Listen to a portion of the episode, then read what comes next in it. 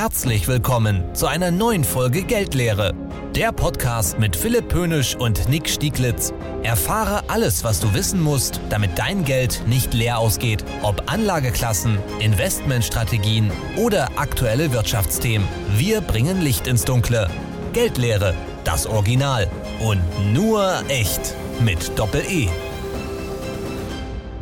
Hallo und herzlich willkommen zur 30. Folge. Mein Name ist Philipp Pönisch und mit mir dabei ist immer noch der Mann der 1000 Aktien, Nick Stieglitz. Moin aus Schwerin MV nach Bünde NRW. Hallo Nick. Ja, hi Philipp, du hast ja wieder was Neues ausgedacht hier. Ja, wir hatten uns ja letztes Mal auch was Neues ausgedacht, nämlich wir wollten ja eigentlich einen kleinen Marktquickie machen. Wir wollten euch kurz und knapp, so wie ihr das von uns gewohnt seid, einen Einblick geben, was da gerade am Kapitalmarkt los ist. Und wir haben festgestellt dann irgendwie, als, das, als die Uhr nachher bei 25 Minuten waren, ach komm, ganz ehrlich, da machen wir jetzt eine Folge draus. Da war ja so viel Grundsätzliches drin. Äh, ihr habt sicherlich gemerkt, das haben wir dann einfach wirklich als Folge 29 rausgehauen. Und ja, heute sind wir in Folge 30. Die Märkte haben uns ein bisschen gestützt seit der Folge. Also tatsächlich, seitdem wir sagen, Mensch, vielleicht kriegen wir eine kleine Jahresend-Ready, ähm, ist der, sind die Märkte so mit so einem kleinen Auf und Ab, aber tendenziell auf dem richtigen Weg. Und das freut uns natürlich sehr und wir sind gespannt, was da noch kommt. Ähm, ja, Frage nach Bünde, Nick, was kommt denn heute in unserer Folge? Ja, wir haben uns ja vorgenommen, mal wieder ein spezielles Thema in Angriff zu nehmen. Das wollen wir ja zwischendurch auch machen, also ein bisschen was erklären. Und heute reden wir über vermögenswirksame Leistungen, über VL. Ja, genau richtig. Und wir haben es ja festgestellt, oder wir stellen es immer wieder fest, es gibt so viele Leute, die das Thema überhaupt nicht anfassen. Also es ist, die meisten Arbeitgeber zahlen vermögenswirksame Leistungen. Und, und theoretisch hat sogar jeder Arbeitnehmer einen Rechtsanspruch auf vermögenswirksame Leistungen, auch wenn der Arbeitgeber es nicht zwingend bezahlen muss. Aber bei den meisten ist es ja sogar so, dass der Arbeitgeber das zahlt. Aber Nick, ich glaube, es gibt da irgendwelche Statistiken, die echt erschreckend sind, wie wenig Arbeitnehmer sich das abholen. Ja, total. Also ich kenne zwar die Statistik nicht, ich kann es aber aus eigener Erfahrung sagen, oder also das ist dann meine eigene Erfahrung der Statistik, dass es wirklich sehr, sehr wenige sind weil natürlich zum einen ähm, die, die Summen ja, verhältnismäßig vielleicht gering sind. Es zahlt ja auch jeder Arbeitgeber eine andere Summe, also maximal 40 Euro. Das kennt man, glaube ich, so die Summe für eine vermögenswirksame Leistung. Und es gibt viele Arbeitgeber, die zahlen 20 Euro oder 6 oder 13 Euro, ist gerade bei, bei Beamten der Fall. Und ähm, ja, der ein oder andere mh, hm, hat dann nicht so den Drang, sich darum zu kümmern, weil man ja immer das Gefühl hat, das ist ja auch mit Arbeit verbunden. Und ähm, ja, mit, mit diesem Irrglauben wollen wir mal aufräumen und vor allem auch ermutigen, äh, das zu nutzen, weil es ist letztendlich ja irgendwo auch geschenktes Geld, zumindest immer dann, wenn der Arbeitgeber für einen bezahlt. Ja, und du, du sprichst es an. Es sind manchmal äh, geringe Summen, ähm, aber genauso gering ist halt auch der Aufwand, den man dafür betreiben muss. Ne? Du musst das Ding einmal installieren, du musst dir einmal äh, Gedanken darüber machen äh, und dann läuft das Ganze blind einfach durch. Und dieses Gedankenmachen, das wollen wir euch jetzt einmal abnehmen. Wir wollen euch in einer kurzen, knappen Folge mal erzählen, welche Optionen es überhaupt gibt ähm, auch sicherlich kritisch hinterfragen, welche Option ist da sinnvoll, wo gibt es da den einen oder anderen Haken, damit ihr nach dieser Folge einfach losgehen könnt und sagt, alles klar, ich richte den Kram jetzt einmal für mich ein und dann läuft das Ganze durch. Ja, Nick, lass uns mal gucken. Also es gibt ja ähm, verschiedene Möglichkeiten, wie man vermögenswirksame Leistungen implementieren kann.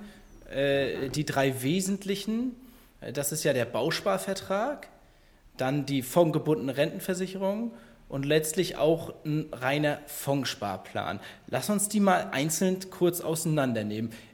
Da, da, du ja weißt, wie ich zum Thema Bausparen stehe, würde ich gerne mal den, den Schuh da einmal zu dir rüberspielen. Äh, äh, hol uns mal ab. Was hältst du davon, vermögenswirksame Leistungen in einen Bausparvertrag zu packen? Also ich finde es gut, dass du Bausparen erwähnst, weil wir wissen ja auch, dass unsere Bausparfolge tatsächlich eine der beliebtesten ist. Und äh, also wenn wir jetzt oft genug Bausparen in dieser Folge erwähnen, dann äh, zieht das vielleicht auch. Also das ist ja erstmal ganz gut. Also von daher Bausparen gar nicht so schlecht.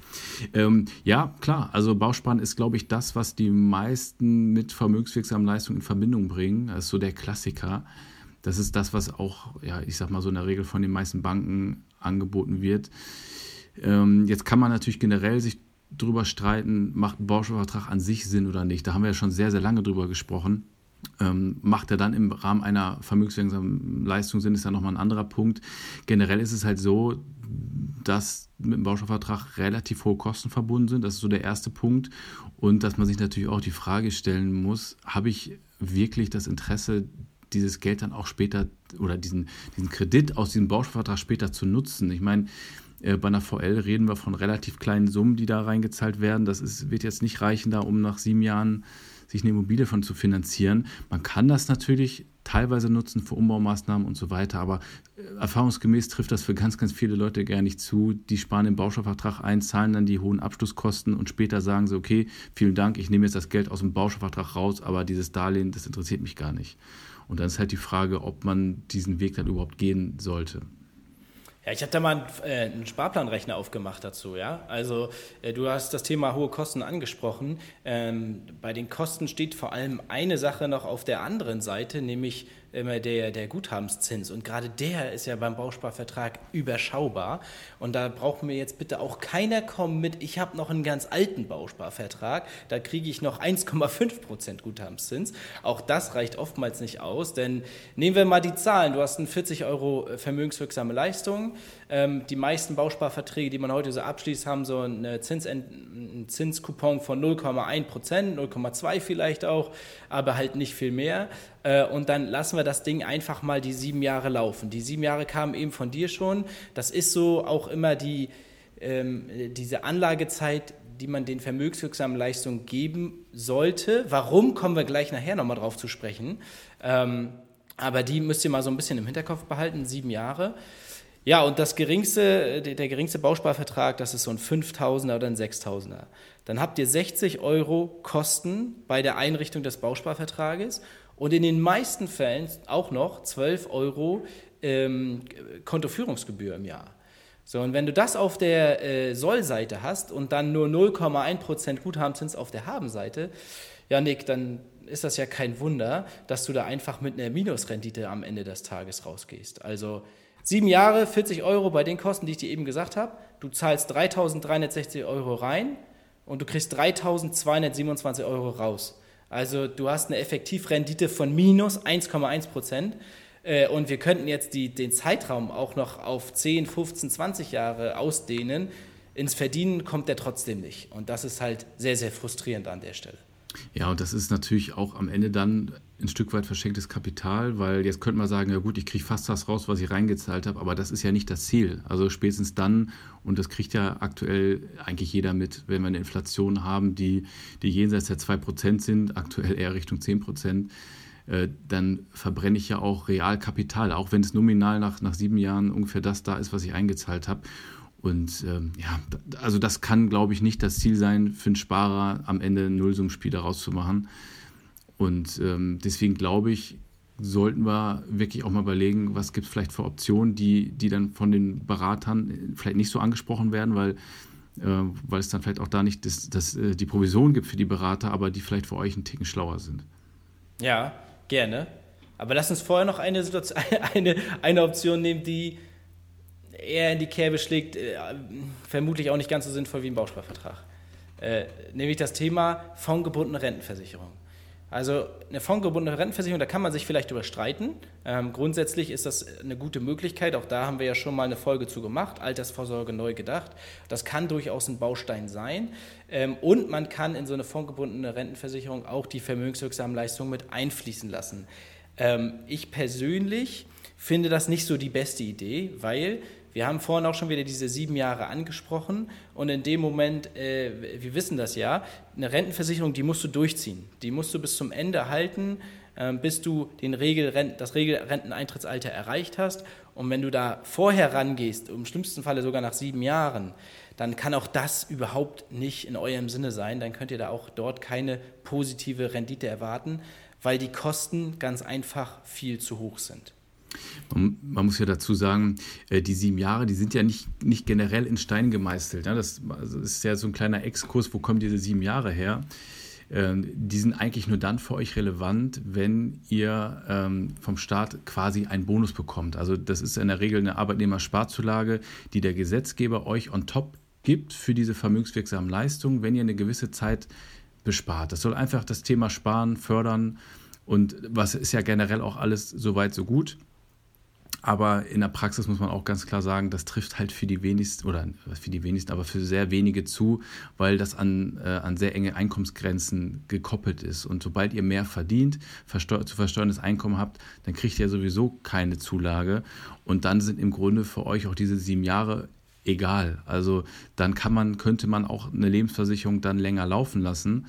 Ähm, aber Philipp, was, wo ich dann auch noch eher das Problem sehe, und ich weiß, du siehst das auch ähnlich, das, da, da haben wir uns ja schon mal drüber ausgetauscht, ähm, gerade wenn man sowas über einen Arbeitgeber macht, dann ist natürlich auch immer die, das Thema, ähm, wer von uns ist wirklich noch 30, 40 Jahre bei einem Arbeitgeber. Da ist ja gar nicht so selten, dass da mal ein Wechsel reinkommt und dann stehst du da und bist beim neuen Arbeitgeber, hast aber über einen alten Arbeitgeber da so eine Rentenversicherung gemacht. Und ja, da gibt es auch sicher Möglichkeiten, das äh, zu übertragen. In der Praxis wird es aber ganz oft nicht gemacht, weil dann ist es aufwendig, dann kostet es teilweise Geld.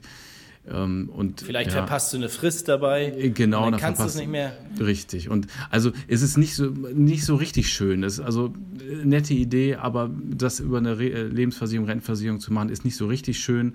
Und auch da wieder, ähm, wenn es doch dann eine bessere und einfachere Möglichkeit gibt für diese VL, dann, dann sollte man die doch machen. Und alles andere, man kann ja trotzdem eine Rentenversicherung machen, man kann trotzdem auch vielleicht einen vernünftigen Sparplan machen, der auf die eigenen Bedürfnisse äh, äh, angesetzt ist. Aber wenn es darum geht, diese 40 Euro mitzunehmen, ähm, ja, da würde ich dann direkt überleiten in die dritte Option und das ist dann ein Aktienfondssparplan.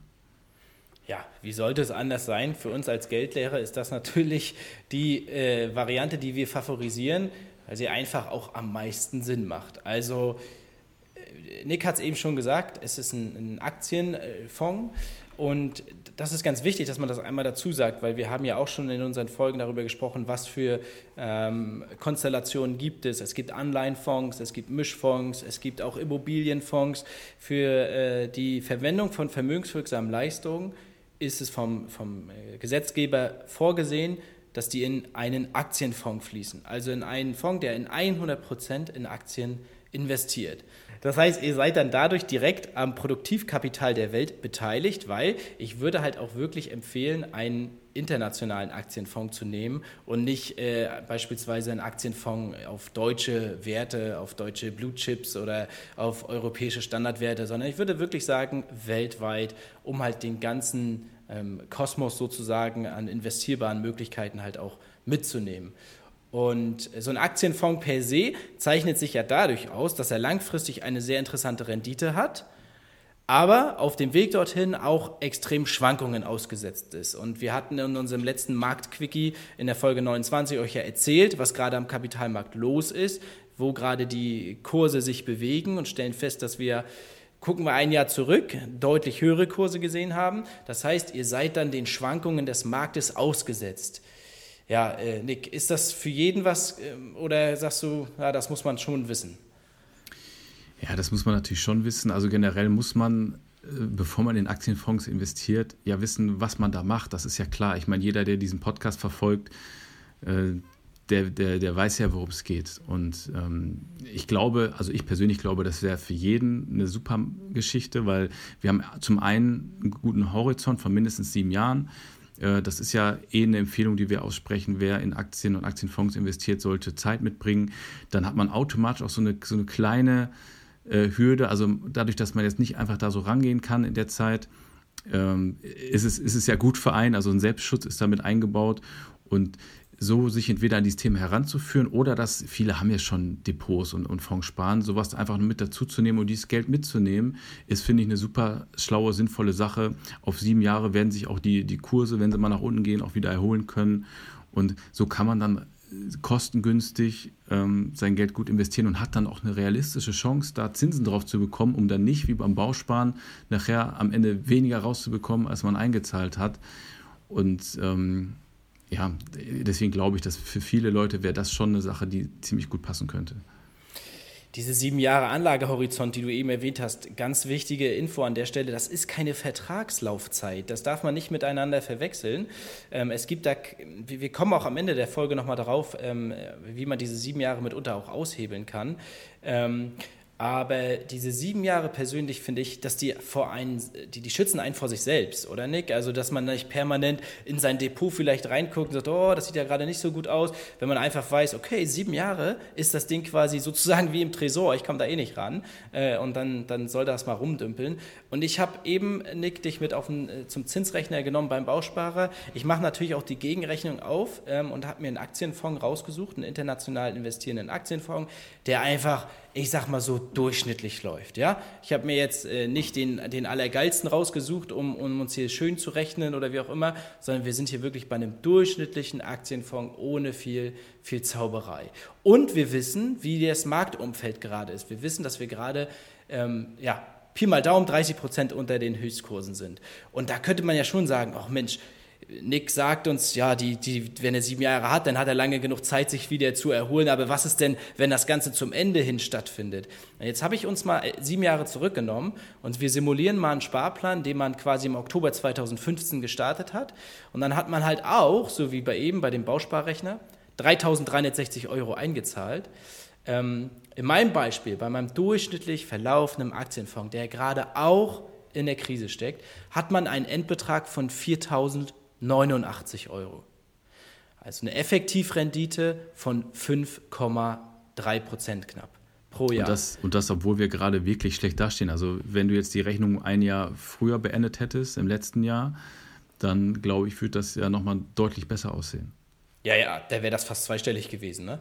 Und das ist einfach das Ding. Und wir hatten in diesen äh, sieben Jahren die Corona-Krise wo die Märkte massiv eingebrochen sind, sich zwar auch sehr zügig wiederholt, äh, wieder erholt haben, aber sie sind eingebrochen und sie brechen seit einem Jahr weg. Und trotz dessen sind wir einfach so äh, haben wir so eine interessante Rendite. Und wenn man diese sieben Jahre wirklich wie so ein Tresor sieht und sagt, ja gut, jetzt läuft es gerade schlecht am Markt, aber ich komme da nicht ran, ich mache da jetzt auch nichts mit, dann ist das auch alles, dann erholt sich das und dann heilt sich das und dann äh, ist, ist für mich so vermögenswirksame Leistung über einen Aktienfonds echt ein No-Brainer. Absolut. Und wenn man dann noch überlegt, dass das am Ende ja dann der Arbeitgeber bezahlt oder je nachdem, wie es bei euch ist, dann ein Großteil davon, hey, dann kann ich doch super entspannt sein. Dann sage ich doch, komm, dann, äh, der, der, der, zahlt mir das und dann habe ich eine gute Chance, mir Vermögen aufzubauen. Das kann ich irgendwann mal aufstocken, kann da was dran bauen. Also äh, auf jeden Fall eine Sache, die man, ja, die man unbedingt mitnehmen sollte und die man dann auch ähm, nicht so langweilig, wie man das früher gemacht hat, über einen Bausparvertrag, den nachher kaum einer benötigt, machen muss, sondern den man auch wirklich sehr attraktiv anlegen kann. Ja, und jetzt haben wir diese sieben Jahre immer erwähnt. Ne? Und Nick hat uns ja vorhin auch schon mitgenommen über, die, über das Thema Arbeitnehmersparzulage. Nick, hast du gerade mal diese Freigrenzen da, beziehungsweise diese Einkommensgrenzen? Ähm, ja, habe ich. Ähm, also ist es so, ich habe es eben gesagt, der, der Staat möchte das fördern, wenn ihr spart und über eine VL spart. Und dann sagt der Staat, okay, je nachdem, welche Konstellation du willst, das ist beim Bausparvertrag und beim Aktienfonds zum Beispiel anders, ähm, geben wir einfach ein, ein extra Geld da drauf. Also dann kriegt ihr einen Bonus. Und um das zu bekommen, muss, müssen diese sieben Jahre bespart werden. Aber, also äh, von vorne aufgedröselt, beim Bausparvertrag wären das 9 Prozent. Auf maximal 470 Euro pro, pro Jahr. Also das heißt maximal 43 Euro, die ihr bekommen könntet. Beim äh, Aktiensparplan wären es 20 Prozent, dafür aber auf maximal 400 Euro wären dann bis zu 80 Euro pro Jahr, die ihr geschenkt bekommen würdet. Die kriegt ihr dann am Ende, also wenn ihr die Zeit durchgehalten habt. Aber, und das ist das große Aber, was ich tatsächlich persönlich auch ziemlich schade finde, ähm, es gibt halt Grenzen, bis wann ihr das bekommt. Und äh, das bemisst sich dann nach dem zu versteuernden Einkommen. Und bei Bausparverträgen liegt diese Grenze bei 17.900 Euro und bei Aktiensparen bei 20.000 Euro. Und ähm, ja, das ist halt klar, das trifft auf jeden Fall für den einen oder anderen auf jeden Fall zu, aber es gibt natürlich auch viele, die drüber liegen und dann ist im Grunde dieses ganze Thema Sparzulage, ähm, ja, hat sich damit erledigt und wenn sich, sobald sich das Thema erledigt hat, wenn das für euch gar nicht zutrifft, dann seid ihr im Grunde auch nicht an diese sieben Jahre gebunden, weil dann kann euch das egal sein. Dann müsst ihr diese Zeit nicht erfüllen, äh, um einen Bonus zu bekommen, weil den würdet ihr eh nicht kriegen. Genau, dann, wenn ihr das Geld aus euren Verträgen haben wollt, sei es jetzt ein Bausparvertrag oder auch ein Aktienfondssparplan, ähm, dann müsst ihr in aller Regel das schriftlich bei dem äh, Broker zum Beispiel oder bei der Bausparkasse einreichen und verwendet da bitte das, das Schlüsselwort, ich wünsche eine prämienschädliche äh, Verwendung.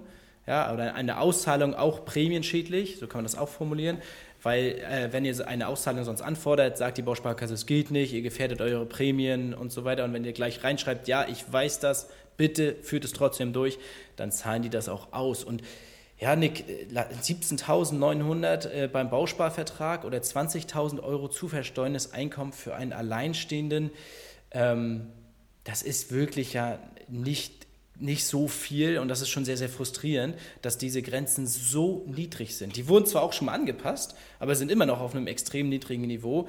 Das Einzige, was man vielleicht äh, ja, so ein bisschen erhellend dazu sagen könnte, ist, es ist das zu versteuernde Einkommen. Das heißt, wenn ihr eine Steuererklärung macht und ihr da ordentlich was gegenrechnen könnt und ihr euch runterrechnen könnt unter diese Grenze, dann könnte es vielleicht auch trotzdem noch fließen. Aber wo ich einfach ein großes Problem habe und wenn ich mir die Bausparurkunden meiner Kunden angucke, die funktionieren nur dann, wenn diese Arbeitnehmersparzulage auch kommt. Und so sind die Dinger gerechnet. Und das finde ich dann halt so frustrierend, weil bei den meistens dann halt doch nicht passt. Ja, Philipp, das war ein guter Hinweis. Also es geht nicht ums Bruttoeinkommen, das ist dann, das kann dann äh, schon ein Unterschied sein. Also guckt auf jeden Fall auf eure Steuererklärung, da steht es drauf, was ihr zu versteuerndes Einkommen habt. Aber wie du schon Ja gut, sagst, wenn du keine Steuererklärung machst, dann ist es dein Bruttoeinkommen. Ja, genau. Also genau. Also wer keine macht, ja, ist richtig. Und aber nur das muss man unterscheiden. Nur so oder so, egal wie wir es drehen und wenden, diese Grenzen sind relativ gering. Das muss man einfach sagen. Ja, und wir sehen es ja auch in der Praxis. Wir sind ja auch so, so viele Jahre äh, dabei und äh, es gibt so wenig, die dann auch normal ein Jahr was bekommen und das ist dann schon frustrierend. Ja, also haben wir im Prinzip das Thema einmal abgehandelt. Wir haben euch erklärt, welche Möglichkeiten es gibt. Ähm, wir haben euch erklärt, welche Dinge wir für gut befinden, wo wir sagen, das finden wir nicht so gut. Ähm, und wir ermuntern euch vor allem, das Ganze abzuholen. Und auch da Nick hat es vorhin schon gesagt, es gibt unterschiedlich äh, viel, was der Arbeitgeber zahlt. Im öffentlichen Bereich sind es manchmal so, so 6 oder 13 Euro oder so. Aufruf von uns, stockt das einfach auf die 40 Euro auf. Das könnt ihr nämlich tun. Ihr könnt die Zahl, die der Arbeitgeber äh, euch gibt, könnt ihr aufstocken bis auf 40 Euro. Das ist dann am spannendsten, ähm, auch über die Gehaltsabrechnung. Und da, dann fließen einfach 40 Euro rein. Zum Teil muss man es ja auch. Also wenn jemand 6 Euro bekommt, äh, für 6 Euro im Monat wirst du weder einen Aktiensparplan noch einen Bausparvertrag machen können. Also dann ist man schon quasi gezwungen, wenn man das Geld mitnehmen möchte, dass man es selber auch aufstockt. Ja, und auch da gibt es ja Kosten. Ne? Beim Aktienfondssparplan gibt es auch Kosten. Und Nick, da würde mir jetzt so eine kleine, kleine neggische Idee einfallen. Nick, was hältst du denn davon, wenn wir einfach mal so für so einen begrenzten Zeitraum einfach mal Ausgabeaufschlag frei sozusagen ein paar, paar vermögenswirksame Leistungen in Form von Aktienfonds verschenken. Können Sie ja. so einen kleinen Gutscheincode, zum Beispiel F30 für Folge 30, ja? Also, wenn ihr euch bei uns meldet mit dem Stichwort F30, dann schenken wir euch ähm, sieben Jahre lang vermögenswirksame Leistungen ähm, ohne Ausgabeaufschlag äh, äh über so einen Fondssparplan. Ja, coole Idee. Können wir, können wir gerne so machen. Also einfach E-Mail ist ja, glaube ich, bekannt, kontakt.geldlehre.de. Einfach rüberbeamen oder wie auch immer ihr uns erreichen wollt und dann äh, können wir das auf jeden Fall hin. Dann wird das eingerichtet und dann ist das fertig. Und dann habt ihr euch einmal damit beschäftigt, nicht mal eine halbe Stunde und dann ja, genau. läuft das Ganze los. Ja, das war das Thema vermögenswirksame Leistungen. Ich weiß gar nicht, haben wir, haben wir, haben wir alles? Habe ich irgendwas vergessen? Äh, nee, ich, ich glaube, wir haben es umrissen. Also äh, ich, viel konkreter müssen wir auch wahrscheinlich gar nicht werden. Natürlich äh, gibt es immer Einzelfälle und Einzelfälle und gerade wenn es um, ums Einkommen an, angeht, wie kann man das, da können wir euch natürlich helfen, wenn es da Fragen zu gibt. Also äh, schreibt uns gerne. Aber ich glaube, um mal so ein generelles äh, Eindruck davon zu bekommen und vor allem auch mit dieser mit dieser Aufforderung, das Thema jetzt einmal anzugehen, weil ich weiß auch, für viele ist das so ein, so ein Thema, was man verdrängt und ja, da war ja was und dann ja, seit Jahren genau. lässt man das liegen. Also jetzt einfach mal nutzen, egal was in der Vergangenheit war, auch wenn ihr es ein paar Jahre schon habt äh, liegen lassen, ist alles wurscht, macht es jetzt einmal, nehmt euch aber 20 Minuten Zeit und dann habt das Thema für die Zukunft geklärt. Und es gibt so viele, die einfach äh, zum einen sich die VL nicht abholen, so wie du es eben gesagt hast, und zum anderen auch sagen, die unseren Podcast vielleicht auch ein paar Tage schon begleiten und sagen, ja, irgendwie will ich ja gerne einfangen, aber ich traue mir nicht so richtig oder ich, ich äh, habe vielleicht gar nicht unbedingt was, was, was ich jetzt zur Seite legen kann und möchte. Äh, verknüpft doch das beides miteinander. Holt euch die VL ab und das ist der ganz einfache, smarte Einstieg ins Thema Geldanlage, ins Thema Aktieninvestment, Fondsinvestment. Äh, ja, wie ich gesagt habe, ein No-Brainer. Absolut. Und die Zeiten könnten wirklich, könnten wirklich schlechter sein, um anzufangen. Das muss man auch Ja, klar sagen. Also jeder, der jetzt anfängt und zu Kursen, die deutlich günstiger sind als noch vor einem Jahr, der wird da sicherlich langfristig auch ja, erfolgreich mit sein. Apropos No-Brainer, hast du ein Zitat mitgebracht? Ja, habe ich. Also jetzt findet man ein Zitat zum Thema vermögenswirksame Leistung. Also es wird dann schon schwierig, da muss man schon Fantasie haben. Ähm, aber ganz generell, es gibt ein Zitat von äh, Bernhard Baruch und der sagte, es gibt tausend Möglichkeiten, sein Geld auszugeben, aber nur zwei, sein Geld zu verdienen. Entweder wir arbeiten für Geld oder unser Geld arbeitet für uns. Und ich glaube, das passt dann doch irgendwie ganz gut zu diesem Thema. Kann man gut verknüpfen. Wir arbeiten für Geld und dann bekommen wir dadurch, dass wir arbeiten, auch noch Geld, was für uns arbeiten kann. Ja, genau, so habe ich richtig verstanden, ne, Nick? Ja, genau, so, so war es gemeint. Okay, alles klar. Ja, dann lasst uns die Folge schließen, Folge 30. Ähm, und ihr, ihr kennt das, ihr Lieben, passt auf euch auf, passt auf euer Geld auf, passt auf eure vermögenswirksamen Leistungen auf, damit auch die nicht leer ausgehen. Berichtet anderen von diesem Podcast. Ich wette, jeder von euch kennt mindestens mal zehn Leute, die ihre vermögenswirksame Leistung auch nicht abholen. Schickt denen einfach die Folge und dann sollen die sich an ihre Bank wenden, an ihre Berater oder es selbst machen, wie auch immer, nur macht es einfach. Also in dem Sinne, ähm, Grüße gehen raus aus Schwerin und aus Bünde und wir hören uns bald wieder in zwei Wochen auf den Dienstag. Bis dann, ciao, ciao.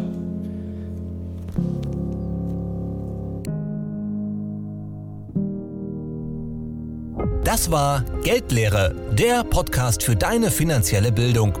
Damit dein Geld nicht leer ausgeht, abonniere den Kanal und schalte auch nächstes Mal wieder ein. Geldlehre, das Original. Und nur echt mit Doppel-E.